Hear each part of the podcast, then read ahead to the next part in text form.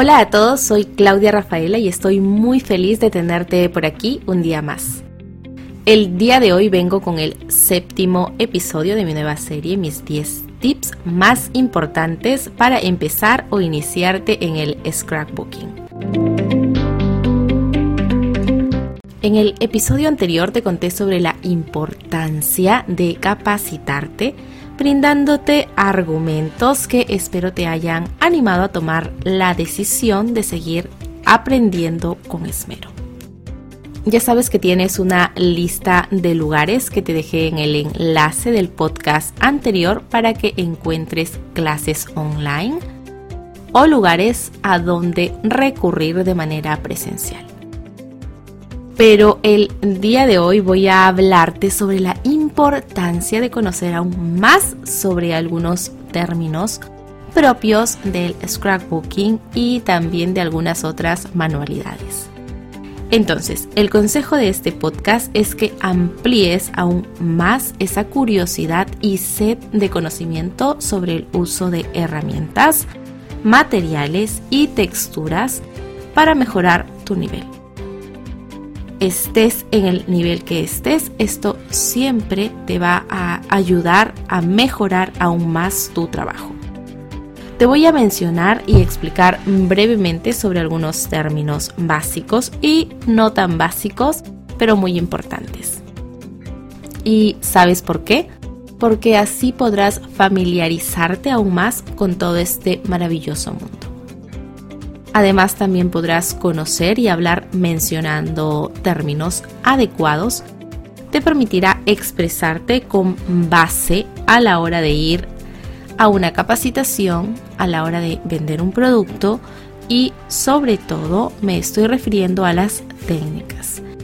Tú sabes que esta industria es relativamente mm, nueva me refiero a todo este boom comercial que en realidad ya es internacional porque en realidad el scrapbooking en sí ya es bastante antiguo, pero solo el de guardar una foto o un recorte y escribir una nota en un cuaderno. Y esto en realidad es todo. Personalmente, la manera antigua del scrapbooking me parece que es mucho más sentimental, pero no puedo negar que con tantos productos y técnicas nuevas, ahora no solo es sentimental, sino que mucho más divertido. Y en algunos casos hasta terapéutico. Pero en este podcast no vengo a hablarte de la parte sentimental, aunque esta es la que hace que mi pasión por este arte siga intacta para inspirar a muchas más personas en el mundo y divulgar su noble práctica sino que voy a hablarte de las técnicas básicas y experimentación sobre alguno que otro implemento que han salido y siguen saliendo al mercado de las manualidades. Entonces, empecemos por lo más usual. Las personas que no tienen tanto tiempo para hacer manualidades mayormente no conocen el scrapbooking y muchas veces solo cuando necesitan hacer un regalo es que por pura casualidad se encuentran con algunos álbumes o cositas de scrap. Empiezan a buscar en internet, en Google, luego en Pinterest y algunas personas en páginas web específicas. Muy poco, pero por ahí algunos. Pero Vamos a suponer que simplemente quieres compartir con alguna amiga tu trabajo, tu proyecto, ya sea solo por la ilusión que te hace dar a conocer algo que preparaste con tus propias manos. O también en el caso de argumentar una venta, si sabes explicar y argumentar el trabajo que tienes en tus manos y la importancia de preservar las memorias de esas ocasiones especiales. Eso es lo que despierta muchas veces o la necesidad, el yo quiero porque yo lo, o la conciencia de las personas, que es lo que me pasó a mí. Yo tengo una historia muy romántica con el scrapbooking y también está entre uno de mis podcasts. Te lo voy a dejar por aquí el enlace para que lo escuches. Pero bueno, volviendo al tema. Si solo haces scrapbooking para ti misma como hobby, pues es mejor que sepas todo esto hasta incluso para que sigas en tu búsqueda con los nombres apropiados y con más conocimiento. ¿Te imaginas todo lo que podrás hacer? Por ejemplo, empezando por algunas técnicas. Estarcido o también stencil, algunas personas lo dicen así, que es realmente una plantilla en acetato o mica con un diseño en específico y que se coloca sobre el material a trabajar, luego sobre la plantilla que se puede aplicar, que es una plantilla en acetato o mica con un diseño en específico y que se coloca sobre el material a trabajar. Luego sobre esta plantilla se puede aplicar pinturas acrílicas, tintas, incluso hasta texturizar con yeso o gesso, como lo conozcas. Luego se retira el stencil y voilà, sobre la tela o el papel o la cartulina vas a tener un diseño muy bonito.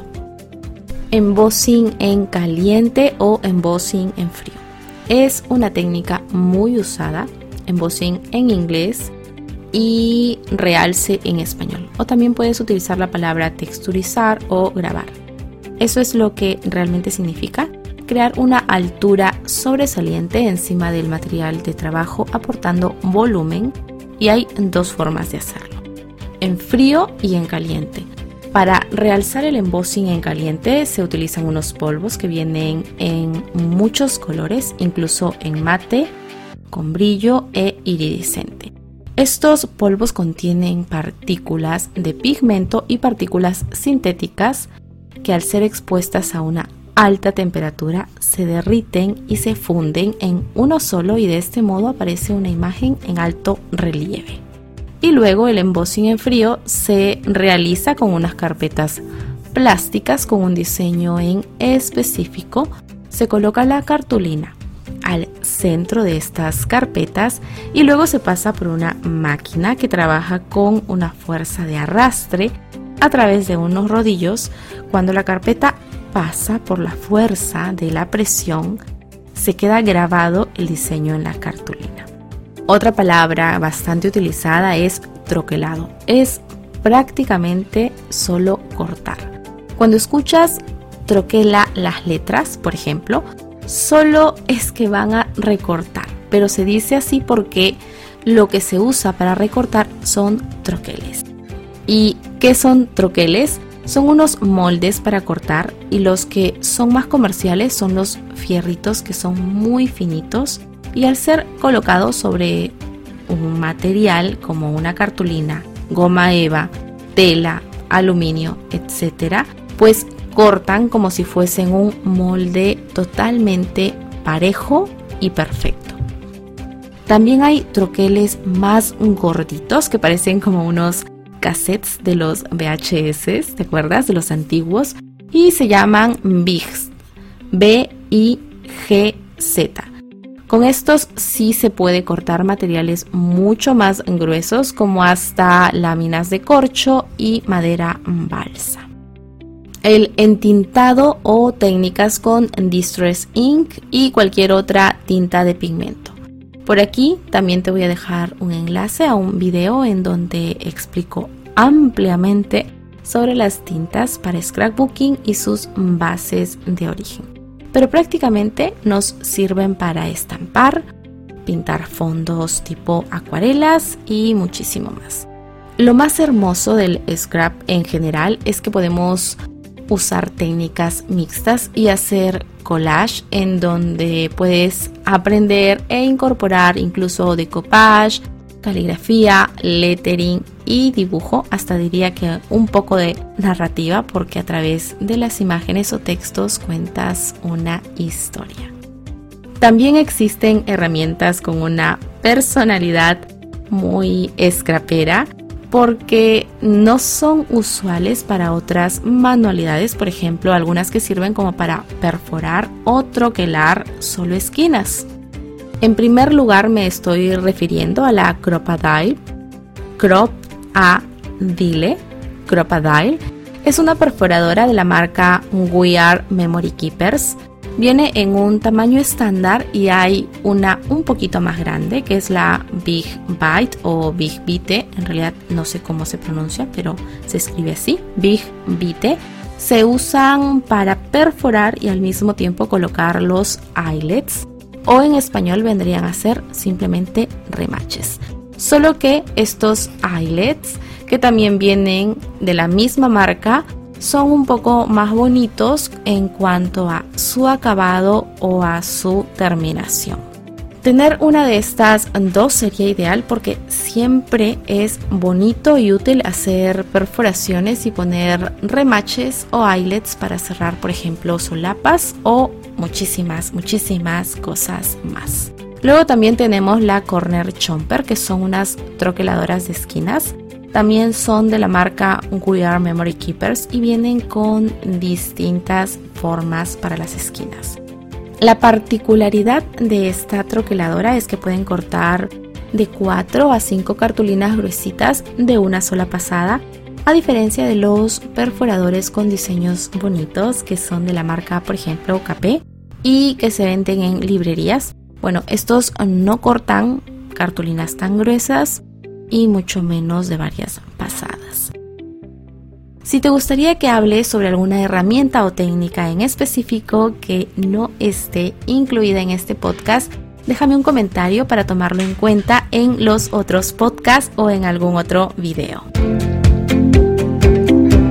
En el siguiente episodio te contaré cómo aprovechar y organizar todos tus recortes y te hablaré sobre mi sistema de organización para papeles. El guion todavía no está terminado, así que si tienes una pregunta sobre este tema también me la puedes hacer saber para responderte de una vez la siguiente semana.